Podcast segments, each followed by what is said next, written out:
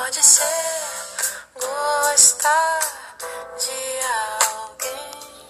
Então, retornando aqui, agora vamos para as, as questões da página 85. São exatamente a nona e a décima questão, tá? A nona questão e a décima questão. Então, ela diz assim: lê o texto abaixo e responda as questões 9 e 10. O, texto diz, o, o título do texto é Há uma geração sem palavras. A malhação física encanta a juventude com seus resultados estéticos e exteriores, o que pode ser bom, mas seria ainda melhor se ele se preocupasse um pouco mais com os músculos cerebrais, porque, como disse o poeta e tradutor José Paulo Paes, produzem satisfações infinitamente superiores. A nona questão pergunta: qual a tese que está sendo defendida pelo autor?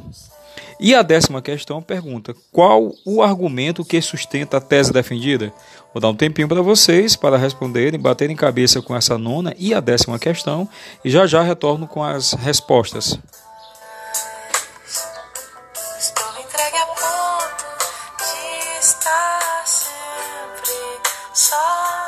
Esperando um